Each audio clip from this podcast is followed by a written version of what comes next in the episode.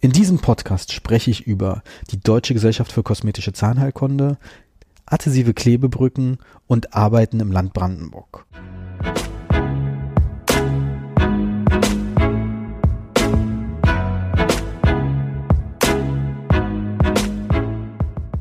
Herzlich willkommen zum heutigen Podcast. Ich sitze hier heute zusammen mit Christian. Herzlich willkommen. Danke. Christian, wo haben wir uns kennengelernt? Wir haben uns mal vor fünf Jahren auf einer Fortbildung kennengelernt, Mhm. kann das sein? Genau, auf der von der Deutschen Gesellschaft für kosmetische Zahnheilkunde am was war das? Budapester Straße? Budapester Straße Ja, im genau. Hotel Palace Berlin. Ja, eben, genau. Dort, wo genau. auch immer die DGT-Tagungen sind von Richtig, Ömus. richtig. Also alles, was von Ömus organisiert wird, ist in der Regel im Palace Hotel. Außer die Cons Euro, die jetzt am Wochenende ist, die ist, glaube ich, woanders. Ich weiß Mhm. nicht. Ist auch Mhm. Ömus, aber wa- wahrscheinlich auch ein Tick größer. Ja. Du warst da mit, ich glaube, Ich war als Gast dran. als- als Gast, ja, Ich habe mich genau. reingeschmuggelt. äh, ja, ich sag mal, Deutsche Gesellschaft für kosmetische Zahnheilkunde war jetzt nicht so groß meine Zielgruppe. Aber ich habe dann gesagt, pass auf, ich helfe dir ein bisschen im Stand und guck mir die Vorträge an. Mhm. Und war ein interessanter Deal. Also ein paar, ich kann mich erinnern, da war Florian Göffert aus Ja. Nürnberg, hat einen Vortrag gehalten. Laserzahnheilkunde hat er gemacht. Ja. Und nee, das war auch so ein bisschen Romeo und Julia Veneers, weil Mhm. da hat er so, so, das ist eher weibliche Veneer-Typ und das ist die Zahnform, so, so ein bisschen DSD und dann mit minimalinvasiver Kronverlängerung und hat er dann quasi die Streams aus seiner OP-Leuchte gleichzeitig Mhm. laufen lassen, da muss man sich Mhm. entscheiden, was man guckt. Ich kann mich noch erinnern, ich habe den sogar gefragt, so nach dem Motto, weil ich da war gerade noch die Phase, welches Kamerasetup nehme ich überhaupt? Und der meinte dann zu mir, als ich gefragt habe, auf jeden Fall Vollformat. Also wer billig kauft, kauft zweimal. Und da dachte ich mir so, Alter, Alter das klingt, also so nach dem Motto, äh, so nach dem Motto, hol die gleich Softboxen und alles. Und ich mir denke so ehrlich, Mhm. wenn ich jetzt mit Softboxen anfange, das bringt mir überhaupt nichts. Ja. Ja, Ich würde Und- gerade, wer noch da war. Also der, der Rain White, glaube ich, noch aus Düsseldorf. ja Wainwright, der hat ja äh, seinen Papillen aufspritzen. Ja, äh, genau, mit Hyaluron, äh, richtig. Das war damals Ja. relativ neu. Du hast den Workshop sogar gemacht, oder? Richtig. Hast genau. du das eigentlich Ja, oft gut. angewendet danach? tatsächlich selber nie in meiner Praxis, wo ich da, zu der man damaligen Zeit noch war, da wurde das mal gemacht. Aber ich glaube, es ist unwesentlich später dann. Ja. Okay, so ein bisschen schade. Also Wai- Wainwright ist ja sehr aktiv. Mhm. Ich habe ihn jetzt auf der IDS auch für Action gesehen, bei diesem Mhm. Action Cube. Interessanter Typ, relativ großes Ego, kann man so sagen. Ja. das braucht man tatsächlich, Ja, denke das ich auch braucht man, glaube ich, so, wenn man Ja. in Düsseldorf in der White Lounge ist. Definitiv. Ist ähnlich wie bei Edel und Weiß in Nürnberg. Ich glaube, das äh, ist ähnlich veranlagt. Aber ich sag, ist die DG, äh, Deutsche Gesellschaft für kosmetische Zahnheilkunde besteht irgendwie nur aus so Leuten. Gibt es noch hier diesen einen, den äh, Veneer-Typen? Ja. Und da gab's noch, war doch noch einer, der da aus einer ländlichen Gegend kam. Ähm, Ach ja, der mit der Farbenname. ja, eben, das fand ich ganz spannend eigentlich. Ja, das war wirklich interessant. Den habe ich dann auch nochmal auf einer anderen Ömus-Veranstaltung in Rostock gesehen und mich nett mit ihm unterhalten. Mich ja meinte irgendwie, dass Ömus den Vortrag so gut fand, dass sie ihn nochmal eingeladen haben. Und War auch gut. ja, der war auch gut. Und der war auch so ein bisschen, was ich bei ihm gut fand. Also er macht viele Fotos und hat dann so auch ein bisschen recherchiert, was sind eigentlich, die ist die Literatur für Fotos, wann ist die beste Zeit dafür. Irgendwie war das im März, das ist eigentlich Mhm. das beste Licht dafür. Mhm. Und äh, aber was so die Quintessenz aus dem Vortrag war, was ich mir gemerkt habe, war, dass er auch den Zahntechnikern auch mal die Fotos zur Verfügung stellt und teilweise auch einen Kalender schenkt zu Weihnachten, äh, um so auch so ein bisschen die, die Arbeit zu ehren. Und das finde ich eigentlich ein guter Ansatz. Ja. Also ich merke, du hast auf jeden Fall mehr mitgenommen als ich, also zumindest mehr in Erinnerung behalten. Aber du kannst dich doch noch an, äh, ich sag den Namen Edelmann oder wie er heißt, in Berlin erinnern. Ja, Ja, äh, ja. Wie er sich dann mit einem russischen Künstler in seinen Bungalow zusammengesetzt hat und dann für verschiedene Zahntypen auch noch irgendwelche mythologischen Sachen äh, Mhm.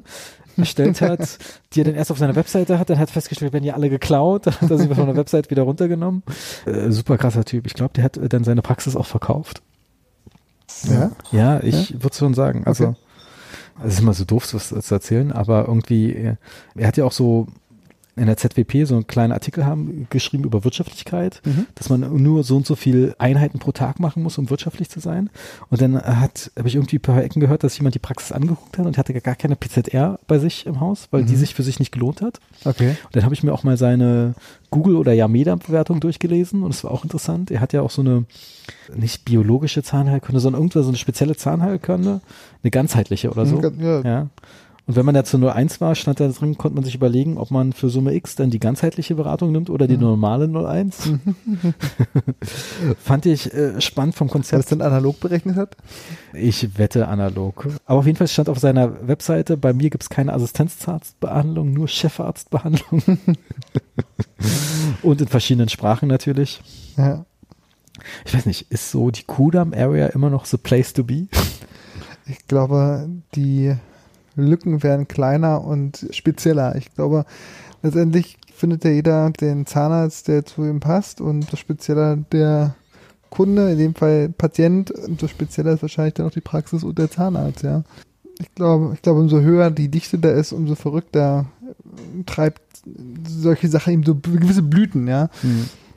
Das sieht man ja an verschiedenen Stellen, zum Beispiel die Praxis hier am, am Kaisersaal zum Beispiel, wenn, also jetzt Ja, muss man auch genau. mal se- sehen, also wer die kennt, Ja, ich meine, das war ja irgendwie ZWP Designpreisgewinner. eben, eben, Die Fotos waren schon geil. Das ist irgendwie Zahnarzt, der auch irgendwie mehrere Praxen hatte. ja, und vor allen Dingen auch völlig unterschiedlich. Also der, Mhm. das eine, diese Praxis, die ist ja, ich sag mal, sehr repräsentativ. Die anderen sind eher, ich sag mal, normal, würde ich sagen. Jetzt so eher so ein bisschen, wir machen eine Kette mäßig aufgebaut. Ja, schon so, ja.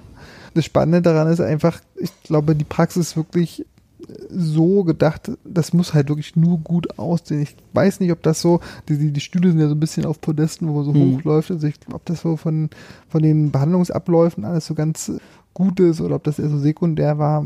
Ich glaube, das war eher so die, die zweite Überlegung, ob- dass das alles sinnvoll zusammenpasst. Ja, ich denke mal, denkmalschutzmäßig war da, waren da bestimmt auch viele Sachen drin. Ja, Äh, definitiv. Du kennst dich ja ein bisschen aus mit dem Denkmalschutz. Ja. Also, Christian, du hast ja lange in Berlin gearbeitet, äh, dich jetzt quasi äh, in Brandenburg niedergelassen. Genau, also ich bin quasi den, den Weg zurückgegangen in meine alte Heimat, äh, Märkisch-Oderland. Mein Vater ist da schon mit meiner Mutter in der Gemeinschaftspraxis seit Anfang der 90er tätig. Mein Vater als ja, Generalist, äh, meine Mutter ist Kieferorthopädin. Ich habe relativ früh für mich entschieden, dass Zahnmedizin was für mich sein könnte.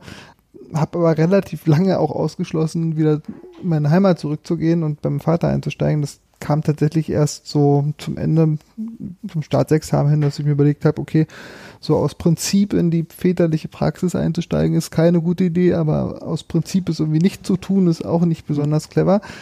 So kam es dann dazu, dass ich nach dem Examen November 13 dann bis ja, Anfang Mitte 14 dann noch in Greifswald war und dann mich relativ breit beworben habe, also nicht nur in Berlin, sondern auch in Zürich, Leipzig, Hannover, Echt, in Zürich Hamburg. hast du dich beworben? Ja, wobei ich gerade gerade in dem Moment, wo ich es gesagt habe, überlegt habe, wie die Praxis hieß.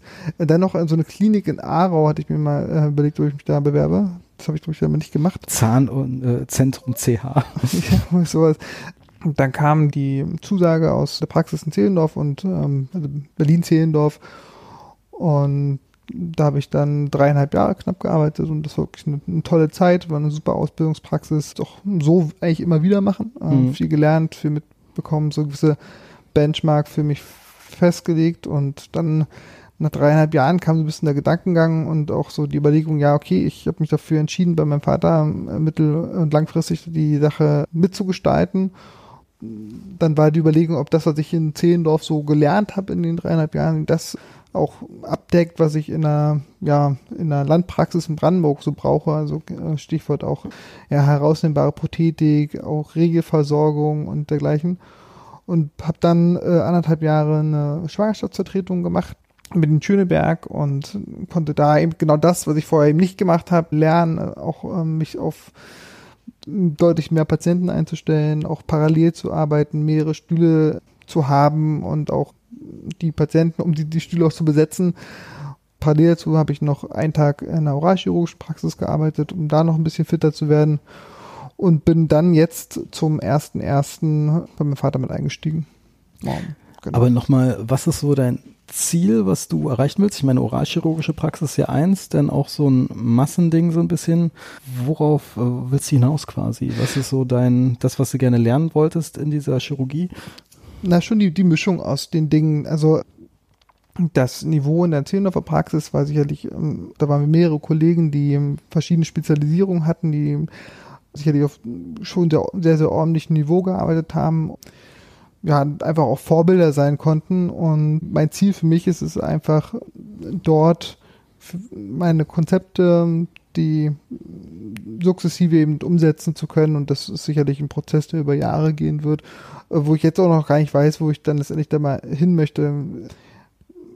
Final es, sind es natürlich immer so zwei Dinge. Man möchte zufriedene Patienten haben und so viel wie möglich oder so häufig wie möglich auch wirklich Spaß bei der Arbeit und das halt in Einklang zu bringen. Und für, zum Spaß bei der Arbeit für mich gehört eben auch dazu, dass ich regelmäßig neue Dinge mache, dass ich auch probiere, meinen Anspruch eben so hoch wie möglich zu halten und auch den Patienten zu, ver zu verstehen zu geben, dass das eben auch nicht nur eine Krankenkassenleistung sein kann. Ja. Mhm.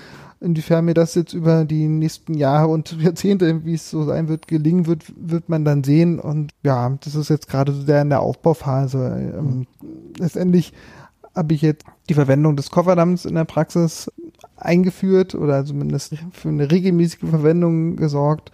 Gerade im Bereich Endo, da sind wir uns ja sehr einig, dass mhm. das schon sehr zwingend dafür notwendig ist, um das ähm, auf vernünftigen Art und Weise zu machen und habe dafür natürlich auch jetzt ähm, eine Zuzahlung eingeführt.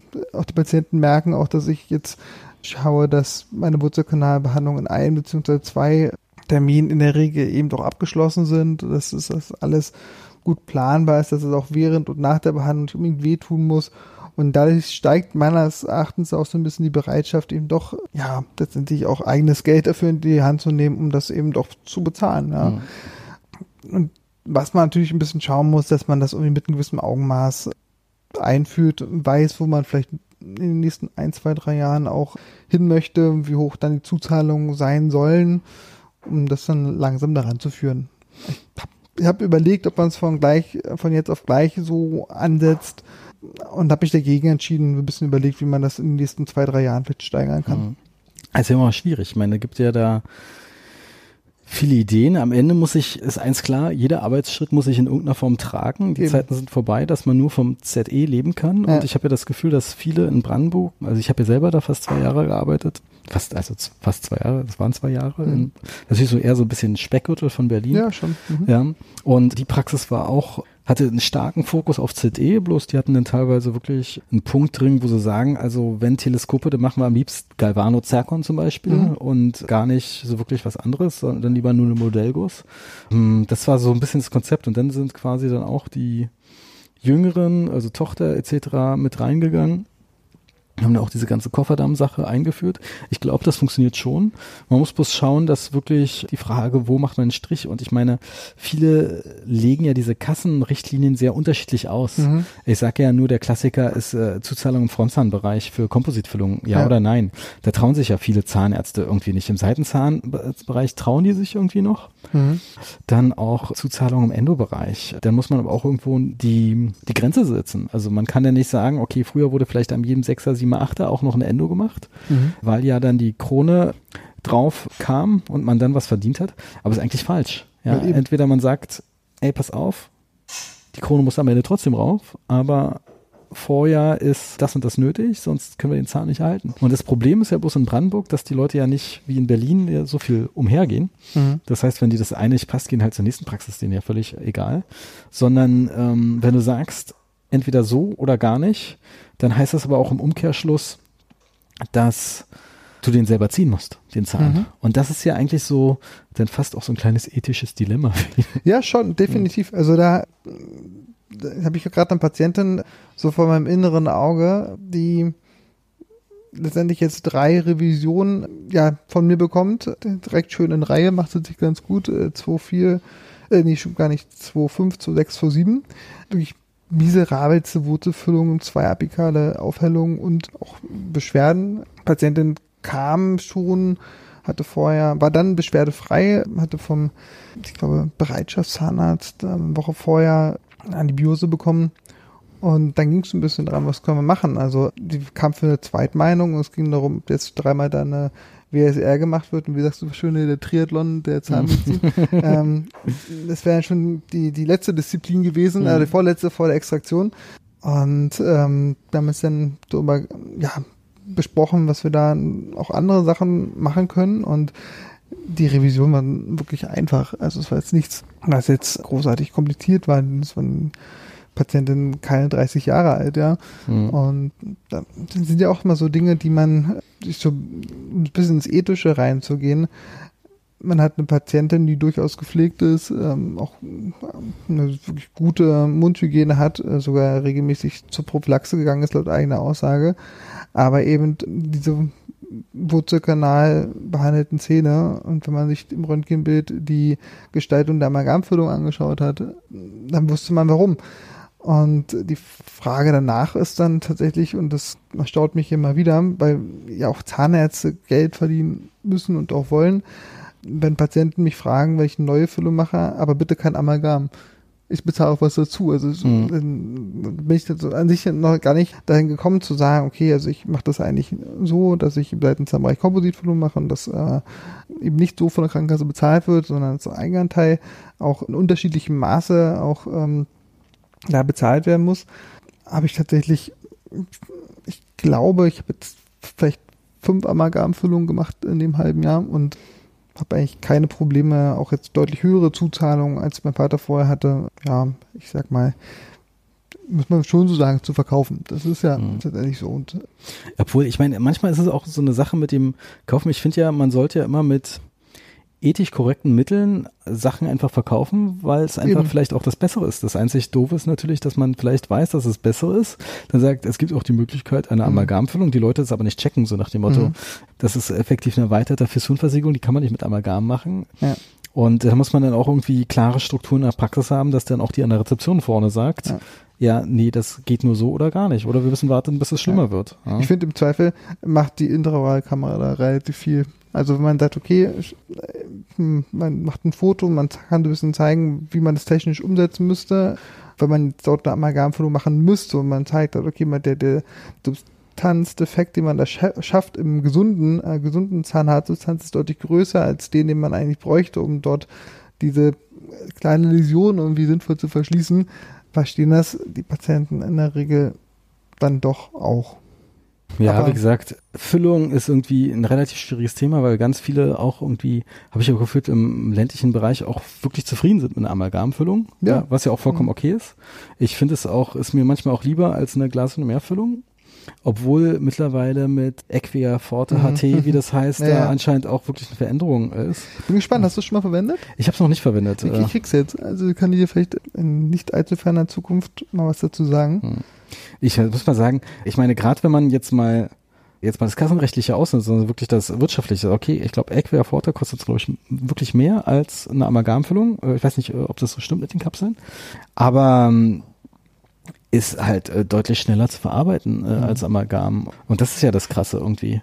Weil wenn du es ganz genau nimmst, müsstest du ja auch äh, immer einen Nachpoliturtermin anmachen, ja. Äh, was manche Zahnärzte auch tatsächlich machen, für Amalgam.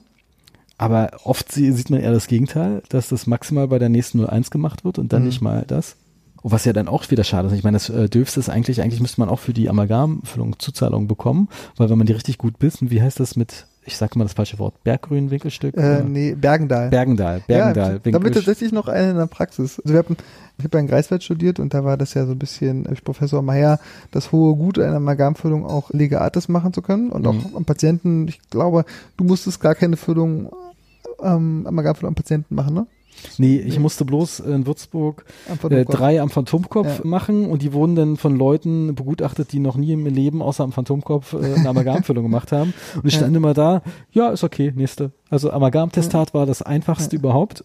Was jetzt auch nicht schlimm ist, aber es ist auch ein bisschen so, äh, Professor Kleiber war jetzt auch nie der Typ, der. Ähm, ist richtig.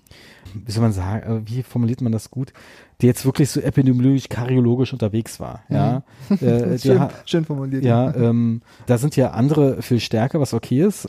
Ja, aber dafür war er im ästhetischen Bereich. Und ich kann mich zum Beispiel erinnern, dass im Studentenkurs in der Cons der, der einen mit einer Toffelmeier-Matrize im Seitenzahnbereich gesehen, der hätte, der hätte man gleich wieder äh, von vorne anfangen können, den mhm. Kurs. Ja. Das ist zum Beispiel in anderen Unis und ich weiß es in, äh, in der Charité gang und gäbe mhm. ähm, in der Cons. Und das, obwohl die starke Leute haben, wie Blunk zum Beispiel, ja ähm, äh, war das bei Kleiber ein absolutes No-Go. Es war immer irgendwie noch dringend, dass die immer überlegt haben, sollen die Studenten sich jetzt auch noch Spannringe kaufen, damit es wirklich mhm. gute Kontaktpunkte äh, werden. Ja. Da haben sie dann irgendwie aus Kostengründen immer gesagt, nee, weil die Spannringe kosten ja auch irgendwie mal schnell mal mhm. bis zu 120 Euro, wobei ich jetzt bei den Tor VM Spannringen es ist ja, ja im 15-Euro-Bereich. Mhm.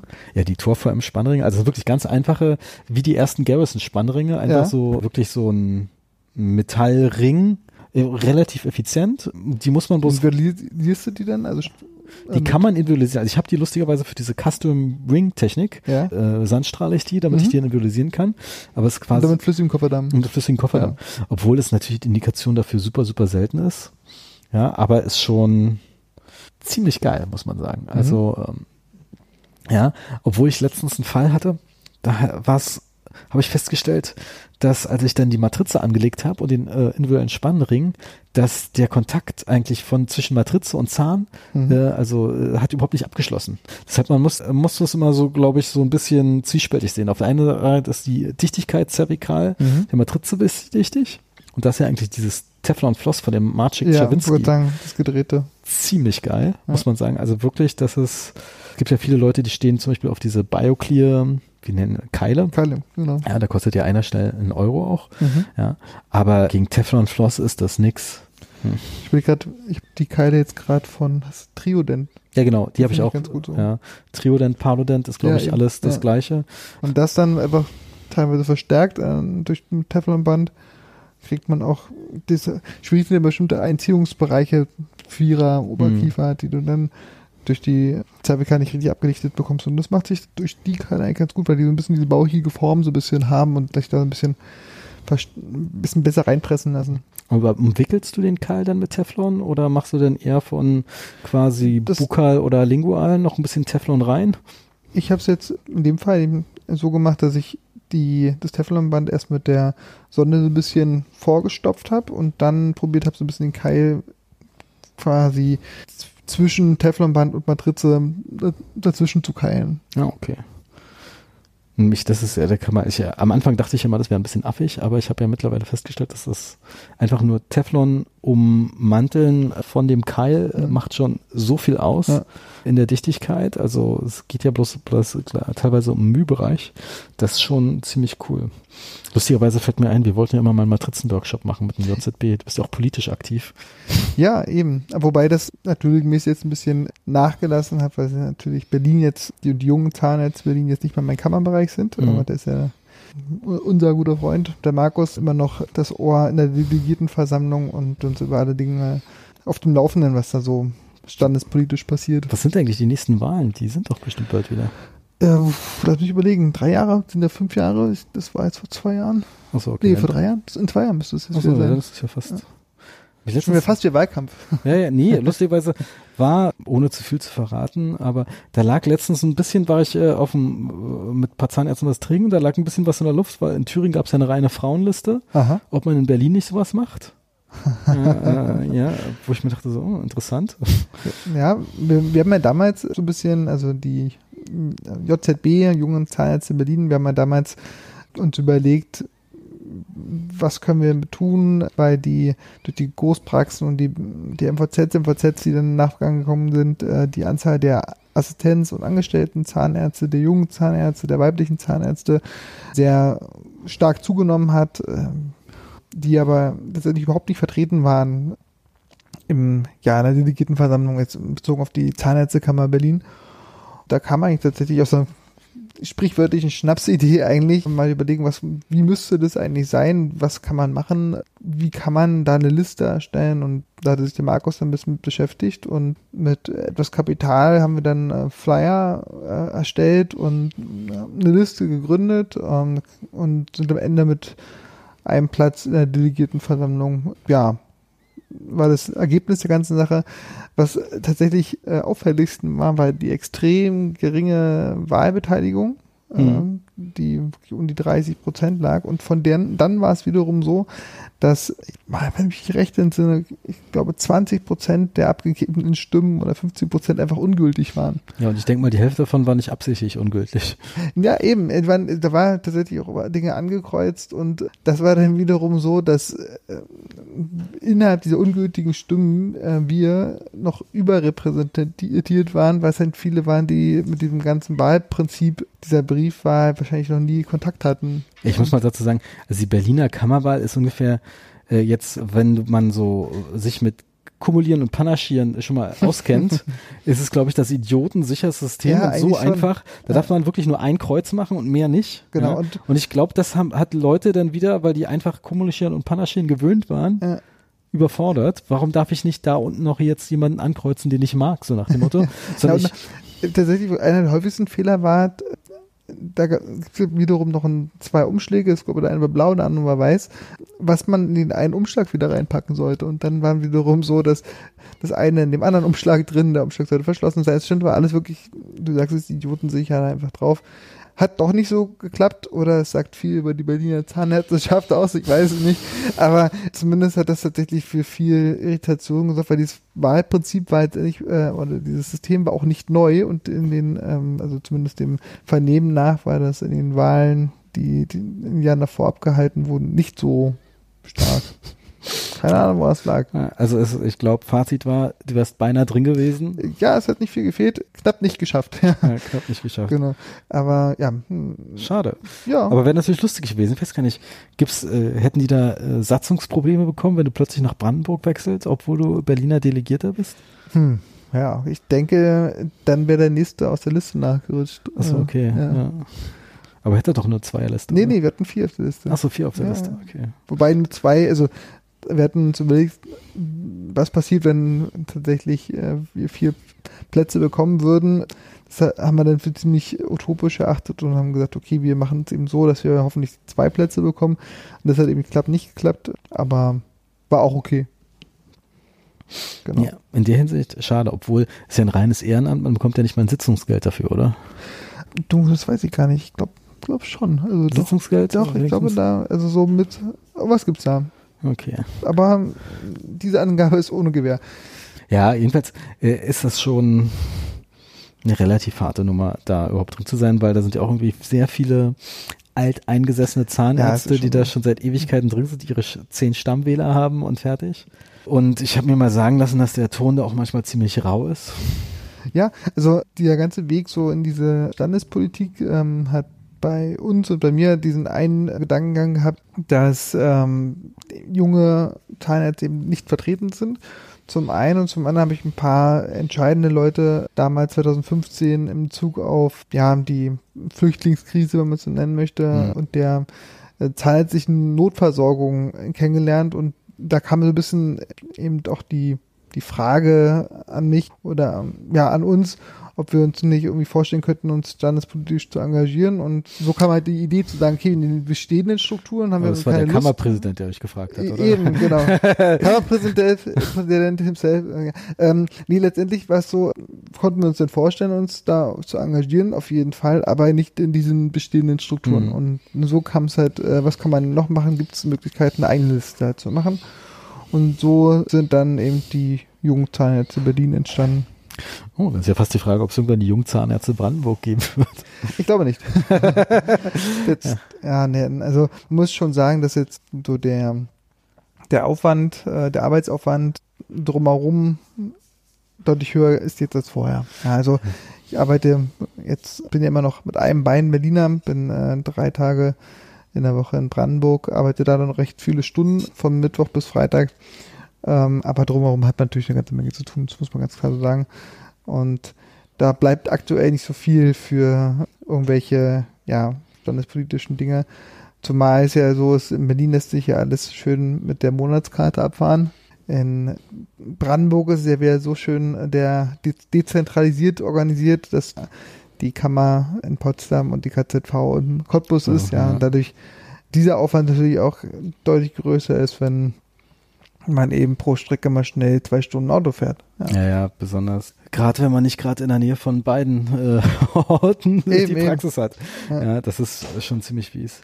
Ich meine, ich kann das voll verstehen, diese ganze Sache mit, äh, ich war ja im Studentenparlament und alles und hatte dann zwei Jahre lang wirklich mal äh, im Semester sportlich vier Abende pro Woche mit mhm. irgendwelchen doofen Sitzungen, weil ich dummerweise derjenige war mit den meisten Stimmen und dementsprechend auch äh, Fachsprecher der ganzen Fakultät. Mhm. Und dann kamen dann noch irgendwelche ähm, Berufungskommission dazu. Die, die ersten zwei waren ja irgendwie lustig, aber danach dachtest du echt so, nee, warum muss ich jetzt eigentlich für die Biomaterialien irgendwie hier drin sitzen? Und dann war ja auch immer die Stimme von dem Studenten irgendwie fürs Protokoll wichtig, dass ich auch mich dem Wahlvorschlag von der Airline anschließe. Motto. Äh, ich habe mal später gehört, da gab es irgendwie Stress in der medizinischen Fakultät und hat die zahnmedizinische Verantwortliche dann einfach die alle ihre Wahl äh, Berufungskommission bockgekürt und meinte so, nö, ich stimme erst da ab, wenn dir eine Sache geklärt ist.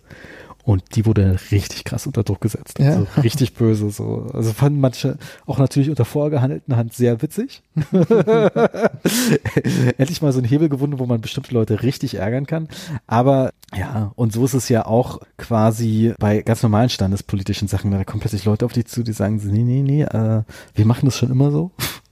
Es geht nicht, dass du das jetzt hier so machst, dass du überhaupt hier drin bist, das ist ein Fehler. Und äh, koalier mal lieber mit uns. Also garantiert gibt's da sowas. Wobei immer bei diesen ganzen althergesagten Sachen sage ich mir immer so, ey Leute, hm. bestimmte Sachen sind völlig Latte. Hm. Ja, aber äh, wie gesagt, Berlin hat ja eh paar Probleme, KZV-mäßig, da ist ja relativ viel am Rödeln, wenn ich das so ein bisschen mitverstehe. Ich habe mich nie so richtig bewusst da reingelesen, weil irgendwie paar Leute kennt man ja immer über paar Ecken. Ja. Aber anscheinend ist das nicht so koscher, so dass wenn man da im Vorstand ist und irgendwie 200.000 verdient, äh, äh, ja, also, ja, vor allem, man muss ganz klar sagen, dass das eben, der Kreis ist klein. Die hm. Namen hat man schnell, ja, die Namen hat man schnell alle gekannt und mhm. auch wiedererkannt. Also das ist, und das ist halt immer gefährlich, finde ich, wenn mhm. sich so eine, also letztendlich sind, ist natürlich jeder Zahnarzt in Berlin schuld. Mhm. So, auch die, die da gerade nicht gewählt sind und äh, gewählt haben und äh, die, äh, die sich da auch scheinbar nicht für interessieren, weil es geht um viel Geld. Das muss man ganz klar so mhm. sagen. Und wo viel Geld im Spiel ist, ist auch die Verlockung immer groß, dass da vielleicht auch Dinge so laufen, wie sie vielleicht eigentlich nicht laufen sollten. Nichtsdestotrotz gibt es auch in Berlin den IOZB, das ist so eine Initiative unabhängiger Zahnärzte, auch Leute, die so ein bisschen querdenken und auch so ein bisschen mal den Finger in gewisse Bereiche mal reinlegen. Äh, wer sich dafür mal interessieren mag, da gibt es einen Stammtisch, der ist recht regelmäßig und da ist man als interessierter Zahnarzt, Jungzahnarzt oder auch älterer Zahnarzt immer gern gesehen. Obwohl ich sagen muss, ich weiß nicht, ob es der IOZB ist oder was. Ich wollte mich ja auch mal so ein bisschen bei diesen Flüchtlingssache erinnern. Da mhm. hatte ich auch Kontakt mit einem Zahnarzt, der war sehr nett. Aber im Prinzip nach dem halben Tag, den ich mit ihm verbracht habe, war klar, wir werden keine Freunde in mhm. keiner Form. Denn das war dann so auch so, äh, wenn dann irgendwie so nach dem es gibt nichts Neues in der Zahnmedizin. Ich so, doch, MTA. Nee, nee, nee, da war ich schon in den 70ern auf einer Konferenz, da hatten die das Bra Brasilianer. Ich so, hm, hm. ja. Ja, das ist ein, nennen wir es Generationenkonflikt. Ja, Generationenkonflikt, ganz klassisch. Ja, okay. Ist ja auch dann schwierig, wenn einer sagt so, ja, pass auf, ich hatte doch alle meine Praxis, mein Leben war gut und mhm. man kann alles auf Kasse machen und das funktioniert alles. Wo ich mir denke so, oh nee, ja, man kann alles auf Kasse machen, bestimmt. Aber irgendwie, ich meine, heutzutage kann in Berlin, glaube ich, sich die Praxis gar kein Personal mehr leisten, wenn man alles auf Kasse macht. Wo ich wollte gerade sagen, es, es gab sicherlich Zeiten und da war der, ich sag mal so, der Innovationsdruck in der Zahnmedizin in Deutschland eben sehr gering, weil man eben, ja, die Situation hatte, dass eben das Honorar, was man über die Kasse bekommen hat, eben bei weitem ausreichend war, um mhm. einen guten Lebensstandard zu haben. Das ist halt jetzt nur noch bedingt so und dadurch steigt natürlich ein Innovationsdruck und eben auch, es gab ja mal Zeiten, da hat man so ein bisschen das Gefühl gehabt, alles, was eben anders war und neu war, hatte der Zahnarzt zu wissen, dass die Angst, den Ast abzusägen, auf dem er sitzt. Ja, also gerade so Dinge, äh, Prothetik vielleicht etwas später zu machen oder nicht jeden Zahn äh, direkt so zu überkronen zu müssen oder nicht die Füllung schon mal so groß zu machen, dass der nächste Schritt auf jeden Fall mhm. definitiv eine Krone sein mhm. muss. Da waren andere Länder, wo sicherlich von vornherein Prothetik anders gedacht wurde oder anders liquidiert wurde, in einer anderen Situation. Ne? Wir waren ja mal bei ähm, einem schönen Kurs zu Klebe, also direkt hergestellten Klebebrücken Der war Glasfaser. Ne? Ich habe es leider nie angewendet. Ich habe es jetzt gerade gemacht. Echt? Ja, habe ich gemacht. Musste in, äh, zwei, drei, ich nicht, nicht ich habe ich hab den, den Dreier eingeklebt. Ah, also ich cool. den Dreier aus parenthalen Gründen musste der entfernt werden. Hab dann relativ äh, dirty eine, eine Endo gemacht. Äh, Es musste auch schnell gehen. Und dann tatsächlich, glaube ich, recht sauber eingeklebt. Das, also Kofferdame rüber, das hat alles ganz gut funktioniert. Auch da sehr schön im Kofferdamm, weil man eben die Extraktionsaviode eben sauber Hm. abdeckt, ähm, das eingeklebt. Hat gut funktioniert. Aber hast du zweiflügelig gemacht am Ende? Ich habe denn, ich habe äh, tatsächlich, äh, hätte ich es lieber einflügig gemacht, aber der Patient ist eigentlich ein Fall, wo man generell über die Haltungsbedürftigkeit aller Zähne äh, diskutieren kann. Hm, okay. Dementsprechend der Zweier äh, war eigentlich nicht äh, kreuzverzahnt und auf einmal nach einem, na, nach einem Armbrot meinte der Patient, stand der Zahn dann so nach vorne raus, äh, der Dreier. Und Okay. dementsprechend der Zweier hatte einen Lockungsgrad, der Vierer hat einen Lockungsgrad. Und da dachte ich, okay, wenn ich das jetzt irgendwie äh, lösen möchte, dann doch bitte zweiflügelig, sonst hätte ich es wahrscheinlich tatsächlich auch nur, wenn es ein Zweier gewesen wäre, hätte ich es, glaube ich, nur an, an drei, an Einser oder Dreier befestigt. Ich meine, der Ian meinte ja, wenn man es direkt macht mit Also Ian Glasfaser, Kerr, genau. ja genau, ähm, dass man es an zwei Zähnen immer machen soll, also an den Nachbarzähnen. Ja. Was ich okay. Lustigerweise habe ich auch gerade einen Fall. Da habe ich wirklich eine 19-jährige Patientin. Ach, wo ist das Buch hier von Kern geholt hast? Genau. Ähm, Hätte ich auch ausleihen können. Ich hab's mir ausgeliehen. ja, äh, nee, und die hatte irgendwie eine Zweier Nichtanlage und der wurde nie im Leben was von Klebebrücken erzählt. Ja. Äh, und ähm, die hatten erst alles kieferorthopädisch vorbereitet für ein Implantat, 19 wohlgemerkt, was Mhm. ich ja immer sehr sportlich finde. Da kann man den Philippi mal zu fragen, was Ja, der dazu genau, der sagt. sagt 30. Ja, eben. Ja, der hat auch eine nette Studie dazu. Ja, stimmt. Ja, mit tollen Bildern da drin. Ich vergesse mal, welche das ist, aber ich habe es schon mal irgendwo auf meinem Computer drauf. Aber jedenfalls haben sie dann DVT gemacht und festgestellt, dass die Wurzeln leider so schräg noch drin stehen, dass das nichts mit Implantat wird und die Mhm. Lücke war schon relativ schmal. Mhm. Ja, und jetzt werde ich wahrscheinlich meine allererste Klebebrücke irgendwo machen. Und das fand ich auch interessant. Der, der Kern macht das ja alles immer in Zirkonoxid. Mhm. Und dann Verblendung. Ja, und verblendet das. Aber eigentlich denke ich mir, am liebsten würde ich es eigentlich irgendwie in Lithium-Dieselikat machen. Ähm, habe ich tatsächlich einen Fall. Ich habe ihn Hm. leider nicht dokumentiert. Wobei es eben keine klassische Klebebrücke in dem Sinne war, sondern wir haben, ich, ich, glaube, 3-1 beschliffen, dann eben angehangen, aber die, die, die, die Verbinderstärke Mhm. reicht aus auch. Hm. Das war die Diskussion, hält gar nicht die Klebung ist ja nicht das Hm. Problem, sondern die Frage hält der Verbinder, aber das hat, das hat funktioniert. War so ein bisschen eben, ja, so off-label in dem Fall. Hm. Nee, ich habe ja lustigerweise mit einem Zahntechniker und das ist ein großes Labor, mit dem wir Mhm. zusammenarbeiten. Der meinte gleich, nee, Zirkon geht nur, weil nur das ist freigegeben für Brücken. Und ich so, okay. Aber eigentlich, ich dachte immer, Emacs wäre auch freigegeben für Ja, Premium-Brücken. ja, ist es auch, aber nicht, nicht einflügig. Ja, nicht einflügig, okay. Na, jedenfalls äh, habe ich ja ein bisschen Connections zu Ivo klar. Also Mhm. ich kenne da jemand, der da mal gearbeitet hat und weiß ich was. Und die meinten, das ist inoffiziell bei denen freigegeben. Ja, davon gehe ich Hm, aus. Also ich habe damals, hat unser Techniker auch sowas ähnliches verlauten lassen, von daher haben wir es dann gemacht, weil der Patient hatte ganz, ganz schmale untere, mittlere Schneidezähne und alles andere haben wir so eher so eine, so eine Dreiviertelkrone da gemacht und Mhm. irgendwie so, ich habe so viel weggenommen, dass der Verbinder eben so gestaltet werden konnte, dass es einigermaßen eben so gut ausgeschaut hat und irgendwie sich ins Gesamtbild eingefügt hat. Und ja, und das war es dann. Ja, also das ist doch so ein Punkt, da frage ich ja auch nochmal in meine GC-Kontakte, was Mhm. die davon halten. Äh, Das ist natürlich vorteilhaft, wenn die kurz Euro demnächst ist, Ja. dass ich die direkt fragen kann. Mich das würde mich wirklich interessieren, weil von der Idee her ist natürlich klar, dass man zum Dieselikat viel besser Kleben adhesiv kleben Ja. kann. Währenddessen bei Zirkon ist es ja immer irgendwie ist verwunderlich, dass es eigentlich Kern so gute Zahlen hat, denke ich mir manchmal. Ja, also wenn er, ich glaube es ist einfach, weil er diese ganze Adhesivtechnik halt so verinnerlicht, dass eben alle möglichen Fehlerquellen er irgendwo schon mal wahrscheinlich selber gemacht hat. Und Mhm. das ist ja so die, und daraus eben gelernt hat und am Ende jetzt sein Konzept hat, dass das eben so funktioniert.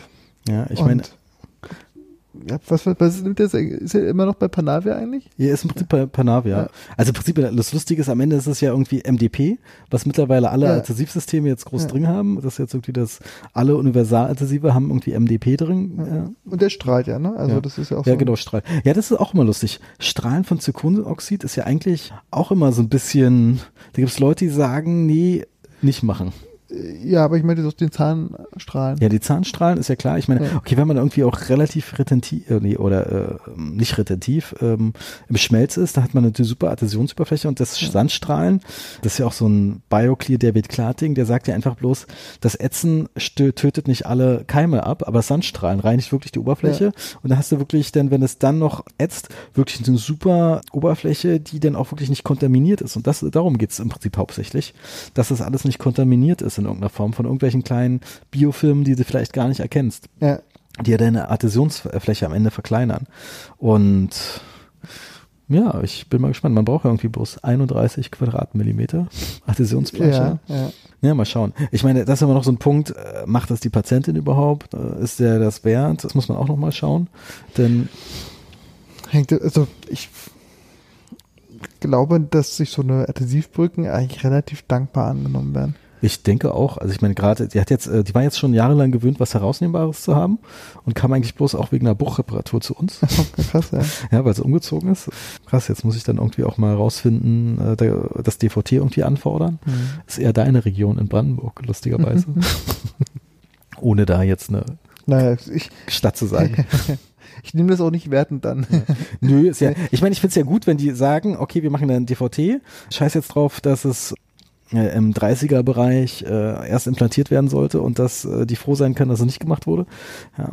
Und die Lücke ist eh so schon ziemlich klein und sportlich für ein Implantat. Mich, ich habe ja auch das Gefühl, wenn es Nichtanlagen äh, vorhanden sind, sind auch die Zweier, also es sind Zweier Nichtanlage, das ist der andere Zweier auch viel schmaler als der Ja, Ist ja oft so, Ja. irgendwie Zapfenform oder. Das Problem ist ja letztendlich auch, wenn die Lücke kieferorthopädisch geöffnet wird, hast du ja auch oft letztendlich einfach ein, eine Lücke hat, da wo dann auch das knöcherne Defizit hm. so. Also jetzt ist, ist die Frage, ob man, selbst wenn man ein Implantat dort reinbekommt, das ist meistens eben nicht direkt straightforward und irgendwas verschraubt ist oder wie auch immer oder vielleicht mit individuellen Development, sondern man ist ja relativ schnell im Bereich der Knöchern oder der Weich, zumindest der weichgewebigen Augmentation. Dementsprechend hat es ja immer noch einen Rattenschwanz, der da mit- noch mal dranhängt. Hast du mal überlegt, das erstmal bei der Patientin direkt zu machen? Also ich weiß nicht, wie so. Also ich habe es ehrlich gesagt gar nicht so richtig überlegt, aber auch so ein bisschen mit dem Hintergrund, dass die ja schon was Provisorisches hat Ja, und dass man natürlich dann irgendwie tendenziell eher verliert und dann ist noch der Hintergrund, dass ähm, der Kontakt von dem Einser äh, zum Unterkiefer schon relativ stramm ist. Ich meine, die hat zwar im Ja. Moment da einen Retainer drin, das Ah, könnte okay. man hinbekommen, aber irgendwie, wenn man jetzt was macht, was jetzt auch so, so, äh, wo man sagen würde, okay, das hat so was Provisorisches, Mhm, ja, äh, dann fragt sie sich, okay, ist zwar festsetzen provisorisch, aber ich ha, habe ich jetzt und bin damit jetzt irgendwie gefühlt jahrelang klargekommen. ja. Deshalb habe ich mich das so nicht direkt getraut. Und es könnte auch sein, dass natürlich, ähm, ich sag mal, bei dem einen gibt es einen Festschuss, Schuss, bei dem anderen nicht. Okay, ich sag mal, und wenn der Preis am Ende ähnlich ist, Mhm. weil wenn, wenn man dann trotzdem irgendwie drei Stunden dran sitzt und das Wobei ich gerade überlege, das vergesse ich immer, dieser feste Schuss nicht nur dann gilt, wenn man es zweiflügelig macht, oder ob das jetzt auch fürs Einflügliche gilt. Ne? Ja, das genau, Hat sich auch geändert jetzt, ne? Ja, das hat sich zum Glück geändert. Ähm, Ja. Ich dachte, hatte nämlich auch Angst, dass da sowas, so ein Rattenschwanz ist, denn ich hatte sowas Das, ursprünglich das gelesen. war mal so, definitiv. Ja, es war äh, hundertprozentig so, dass es nur Metallbasis und zweiflügig Zweiflügig, ging ja. und jetzt erst seit ein paar Jahren, ich glaube seit, okay, schon seit 2014 oder so, geht auch einflügig, denn als ich in der KZV mir das Buch ausgeliehen habe, habe ich gleich mit der äh, ZI-Abteilung äh, gequatscht. Hm. Das war natürlich ein bisschen komisch, da war ich schon in der KZV und dann reichten mir die von der Rezeption den Hörer, so ich habe es jetzt verbunden, ich so, na, äh, die zwei Etagen hätte ich jetzt auch noch laufen können, Ja, ja. ja, aber ja. naja. Hätte nicht zugetraut. Ja, ähm, naja, jedenfalls ist das alles kein Problem. Gleichartige Versorgung. mhm. In der Hinsicht ist es natürlich sehr schön. Das ging bloß darum, wie alt ist die Patientin und ich glaube, es geht nur bis 25 oder so. Ja, dass da eine Altersbeschränkung war. Aber wie gesagt, das könnte man fast noch mal aus Spaß recherchieren. Für die Shownotes zum Schluss. Ja, eben. Du bist relativ frisch niedergelassen in Brandenburg, kann man sagen. Ja. Wenn jetzt Juni ist, ja. Und es ist also spannend, wo, wohin konzeptuell, aber es ist auf jeden Fall schon Kofferdamm eingeführt.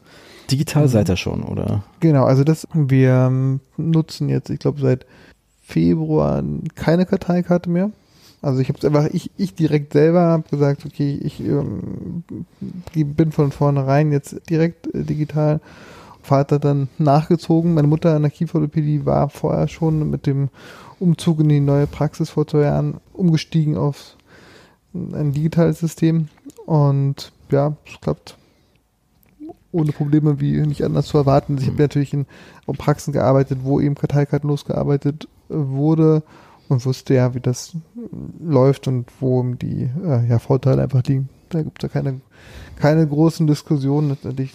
Ja, ich meine, ich habe es ja in Brieslang damals auch gesehen. Da haben wir dann auch den Switch gemacht, dass dann einfach alle Neupatienten keine die Karteikarte mehr bekommen. Ähm, das war problemlos, ja. weil dieses Gesuche fiel weg und alle waren eigentlich happy und ja. ja, und irgendwann ist es halt diese Übersichtlichkeit, da ist die 01, da ist der letzte Karteintrag, ist dann weg. Ja, ich meine, hat alles Vor- und Nachteile, dass dann natürlich man dann irgendwie auch mehr reinschreibt in eine Detailkarte als vielleicht in eine handschriftlich. Oder dass eine Aufklärung, hier, ich habe sie über das, das aufgeklärt, unterschreiben Sie mal, auch schneller geht. Aber na, ich sag mal, sobald man eigentlich ähm, äh, digitale Röntgenbilder hat, ist die digitale Eben. Karte äh, sehr sinnvoll. Wenn man analoge Röntgenbilder noch hat, ähm, kann man eigentlich auch, kann man sich das äh, digitaler fast wieder ein bisschen sparen, außer für die Abrechnung äh, vielleicht.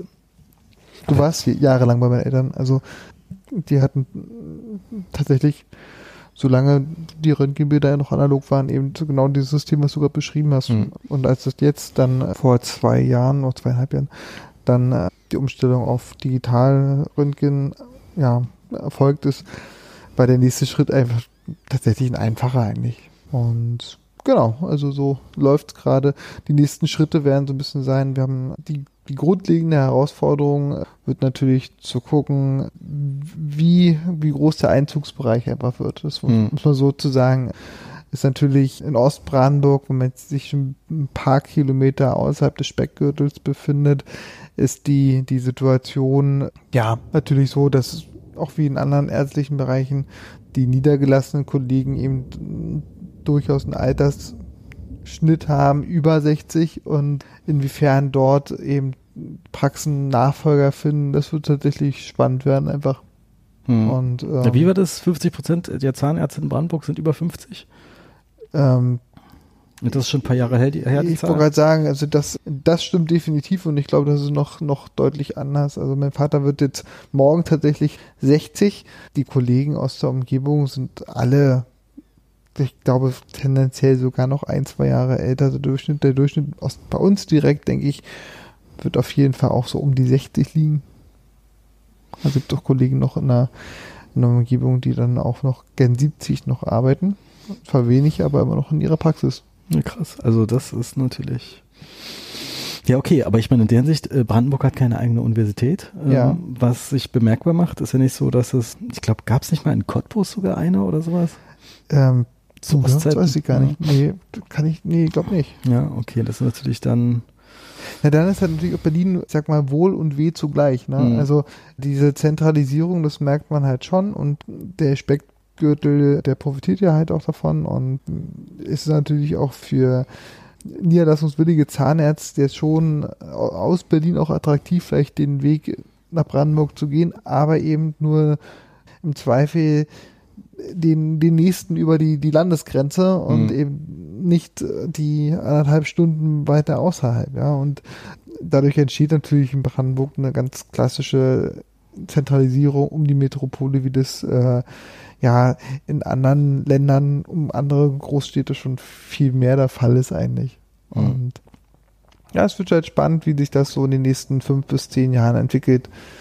Und ja, mal gucken. Und, und natürlich, was auch ist, wir sind eine Mehrbehandlerpraxis, wie es uns gelingt, doch immer mal den einen oder anderen ärztlichen Kollegen oder ärztliche Kollegin dann für Vorbereitungsassistenz oder fürs Angestellten-Dasein für uns zu begeistern. Ja, ich glaube, das ist in der Hinsicht, glaube ich, auch wirklich ein Vorteil, im Gegensatz zu der typischen klassischen Einzelpraxis, die dann wirklich im ländlichen Bereich echt Probleme hat. Solange man wirklich mit mehreren Leuten irgendwie ja. da ist, ist man irgendwie noch attraktiver, als wenn es wirklich so ein altes, eingefahrenes Konzept ist. Ja, das ist definitiv, definitiv. Hat letztendlich allein schon deshalb die Vorteile, weil man eben, wir sind in der Region, wo äh, viele eben zur Arbeit mit dem Auto fahren müssen. Viele fahren in die Berliner Region, sind natürlich dann, wenn die klassische Zahnarztpraxis eben offen hat, also von, ich sag mal, von, von 8 bis 12 und von 14 bis, bis 16 und zweimal bis 18 Uhr und Freitag bis 1, mhm. da ist letztendlich die, die Patienten nicht da, weil sie selber irgendwo gerade arbeiten sind und wenn man dann eben die Möglichkeit hat, eine Praxis durch mehrere Behandler eben auch in den etwas späteren ja, Nachmittags- und Abendstunden offen zu halten, das Montag bis Freitag, hat man natürlich einen gewissen Vorteil, weil die Leute eben dann auch nach ihrer eigentlichen Arbeit zum Zahnarzt gehen können. Wie lange habt ihr denn auf? Wir haben jetzt Praxis jetzt die Öffnungszeiten so verändert, dass wir quasi so ein Frühschicht-Spätschicht-System fahren. Der erste Patient kommt um 8 und wir wollen dann, wenn sich das System jetzt etabliert hat, bis 19.30 behandeln. Okay, schon ordentlich. Ja. So erstmal der Plan und ich hoffe, dass das, was, ich, was wir uns jetzt so überlegt haben, was wir uns jetzt erarbeitet haben, worauf wir auch bestimmte Dinge jetzt angepasst haben, also auf, auf der Seite der Mitarbeiter nochmal verstärkt, dass das auch so angenommen wird und funktioniert und das wird sich dann jetzt ja in den nächsten Monaten und Jahren zeigen. Genau. Cool, ich glaube, dann können wir dann fast in den nächsten Jahren das Gespräch wiederholen. Ja, wir machen mal gucken. dann wird das Gespräch so, weißt du noch damals? Weißt du noch damals? Ja. ja. Ich kann auf jeden Fall sagen, so, so ein Fazit, dass ich auch, wir waren ja beide auch auf der Summer School. Ja. Äh, von Christian Hinrici war ja auch so ein bisschen, zum Beispiel in Berlin bloß nicht niederlassen, sondern lieber dann eher ins Umland gehen, äh, wenn es überhaupt Berliner Region sein. Der sagt ja dann mal lieber in Süden oder sowas. Ja. Obwohl das nicht ganz hundertprozentig seine Philosophie ist, muss man fairerweise. Er sagt, sag mir, wo du wohnen willst und ich sag dir, wo in der Umgebung das gute Orte sind. Ja, ja. Und ich meine, ich kenne Leute, die fahren eine Stunde morgens zur Arbeit durch Berlin, die könnten auch eine Stunde in die andere Richtung nach Brandenburg fahren. Äh, bloß ist es dann mit dem Auto. Und das ist natürlich. Ja, also ich war, meine Frau hat, bevor wir verheiratet waren, in Friedrichshain gewohnt und ich hab, bin in der Stockauer Straße eingestiegen in die Ringbahn und bin dann nach Zehlendorf runtergefahren. Das hat auch morgens fast anderthalb Stunden gedauert. Drei mit dem Öffentlichen. Ich fahre jetzt aus Berlin Mittwoch morgens los, fahre so etwa 6, 6.15 Uhr äh, los und bin so in einer Stunde 10, Stunde 15 bin ich dann in der Praxis. Letztendlich, ich fahre auf meiner Seite der Straße quasi alleine mhm. und alle anderen kommen mir entgegen. Also dieses antizyklisch Fahren, das macht sich schon ganz gut. Ja, das, daran erinnere ich mich sehr gut noch, als ich in Brandenburg gearbeitet habe. Da war ich auch mal so krass antizyklischer im Regio, dass mir die Menschenmassen am Hauptbahnhof entgegenkamen und ich quasi alleine eingestiegen ja, bin. Ja, eben. Ja, also in der Hinsicht ist es natürlich irgendwie voll schön. Trotzdem hatten wir da genügend Patienten, die auch irgendwie 8 Uhr morgens dann da äh, nicht ja. direkt auf der Matte standen, aber war halt ein Ort, wo es zwei Zahnarztpraxen gibt und das der Wende. Eben. Und hat sich nichts dran geändert. Und das ist ja tatsächlich auch ein Ort, der, ich weiß jetzt die absoluten Zahlen jetzt nicht, aber der schon jetzt nicht von einer ganz großen Abwanderung betroffen ist. Ich denke, also die, die haben die, ja einen Zuzug. Wo deine Demografie bereinigt, wird sicherlich dann ein ordentlicher Zuzug sein. Ja, also äh, selbst ohne Demografie, also die Baupreise waren, waren immer stabil. Ja gab es nie so einen krassen Einbruch, aber es gibt natürlich, dadurch, dass sie auch immer was erschlossen haben, war, gab es jetzt auch keine Verknappung. Aber Bevölkerung ist eher gestiegen als ja. gesunken, was schon ordentlich ist. Und ähm, da war dann auch irgendwie alles dabei, von Leuten, die irgendwie im Bundestag arbeiten und morgens da reinfahren, über Leute, die in der Region arbeiten. Wir hatten irgendwie so einen Joghurthersteller im Ort. Ja. Das sind so die typischen, ich sag mal, Speckgürtelstädte sind ja so Bernau, Eberswalde, Oranienburg, mhm. Erkner, Strausberg. Ja. Obwohl ich habe letztens eine Praxis aus Strausberg kennengelernt, die meinte, Zahnärzte zu bekommen. Super, super schwierig. Ja, glaube ich. Glaub ja, ich. Wo ich mir denke, so krass, ich meine, ihr ist ja immerhin noch S-Bahn. Ja, eben. Bereich. Ja, ich meine, Berlin zieht ja selber halt auch unglaublich viel. Also wenn man wirklich sich mal die Stellenbörse anguckt oder man mal spaßeshalber mal was reinsetzt, äh, als, also, also man jetzt selber mal sich als Vorbereitungsassistent ausgibt, das habe ich mal spaßeshalber gemacht, mhm. äh, man kriegt so viele E-Mails ob man nicht da anfangen möchte, gerade von den, den uns bekannten Großpraxen und äh, äh, MVZs, die sind ja da recht rege, sich da um neue Mitarbeiter zu bemühen. Und ja, Berlin wächst halt eben auch. Und dadurch das, das Wissen halt die Kollegen, die diesen Weg halt fahren und mhm. äh, doch den immer mehr Standorte in Berlin aufmachen, da arbeiten ja dann auch nicht nur zwei oder drei Zahnärzte, sondern wenn da ein neuer Standort aufgemacht wird, da sind da zehn bis 15 und teilweise 20, äh, mhm. äh, die dann da immer mal arbeiten sollen. Und ja, ich weiß nicht, die, die Bevölkerungsentwicklung von Berlin zeigt der Aufstein nach oben. Und das, äh, das denke ich, auch erstmal keine Talsohle mehr zu erwarten. Und dementsprechend Berlin zieht viele Leute, zieht auch viele junge Zahnärzte, nicht nur die, die in Berlin studiert haben, sondern auch, also wie aus, aus meinem Greifswalder ja, Jahrgang 2013 waren wir auch eine große, große Teil, der dann direkt oder indirekt den Weg nach Berlin gefunden hat. Hm. Nee, also ich meine, okay, ich bin jetzt die Ausnahme, ich äh, bin Berliner und habe außerhalb von Berlin studiert. Ja, ja aber ja, ich meine, Freiburg, also alle Fakultäten äh, Deutschlands haben wir hier drin. Hm. Äh, in Berlin. Ja, interessant. Ich meine, mein Lieblingssatz ist immer noch von der von einer Großpraxis im Süden. Es ist leichter in Berlin eine, einen Zahnarzt zu finden als eine ZFA. Ja, und ja. er stellt lieber zwei Zahnärzte ein, die sich gegenseitig assistieren eine schöne Geschichte äh, da mal gehört, ich weiß gar nicht, welchem Zusammenhang das war. Eine junge Kollegin die hat, hatte vor dem Studium die Ausbildung gemacht und danach meiner noch, noch sogar ZMP hat studiert, hatte ein Examen fertig und wollte sich eigentlich ursprünglich gar nicht bei ihrem alten Chef in Berlin bewerben und irgendwie kam es aber doch, dass sie sich irgendwie über den Weg gelaufen sind und gefragt haben, was hat er ihr tatsächlich eine Stelle angeboten. Wurde, wurde dann so gedreht, dass sie in beiden Fällen eben Vollzeit als äh, Vorbereitungsassistentin hm. eingestellt worden wäre. Der Deal war folgend, also für eine volle Stelle, ich, ich, reell gearbeitet hätte sie 36 oder 35 Stunden oder so, hätte sie damals 2000 14 war das äh, 1600 Euro von dem, äh, also brutto. Vor Mindestlohn? äh, ja, ja, genau, von dem Kollegen bekommen, was natürlich, ja, Berlin bezahlt halt einfach schlecht, das muss man auch so sagen. Das viel witzigere an der Stelle war, dass er ja aber auch angeboten hat, okay, du kannst aber auch zwei Tage als Ärztin arbeiten, zwei Tage als ZFA, ZFA und machst Rezeption mit und einen Tag machst du Prophylaxe und dann kriegst du 2500. Alter Falter. Und das war so, das war so, eine, wo ich dachte, okay, das ist jetzt gerade das System und äh, ja, was soll ich sagen? Sie hat es gemacht für ein halbes Jahr. Krass. Also ich sag nur, Mädels, passt auf, dass ihr nicht, nicht irgendwie auf, als Prophylaxe Mädels abgestempelt werdet. Das geht irgendwie super, super fix.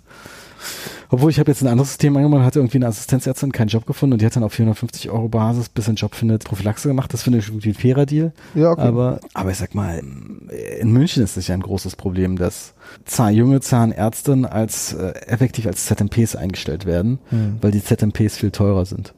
Ja, und die Entwicklung ist ja auch so ein bisschen, also ich habe jetzt gerade von einer bekannten jungen Zahnärztin, hat mir eine Nachricht geschrieben, ob ich nicht irgendwie eine Praxis kennen würde, die jetzt gerade jemanden sucht und sie würde sich auch ganz gern so ein bisschen in den parodontologisch-endodontologischen Bereich, so eins von beiden, so ein bisschen bewegen wollen.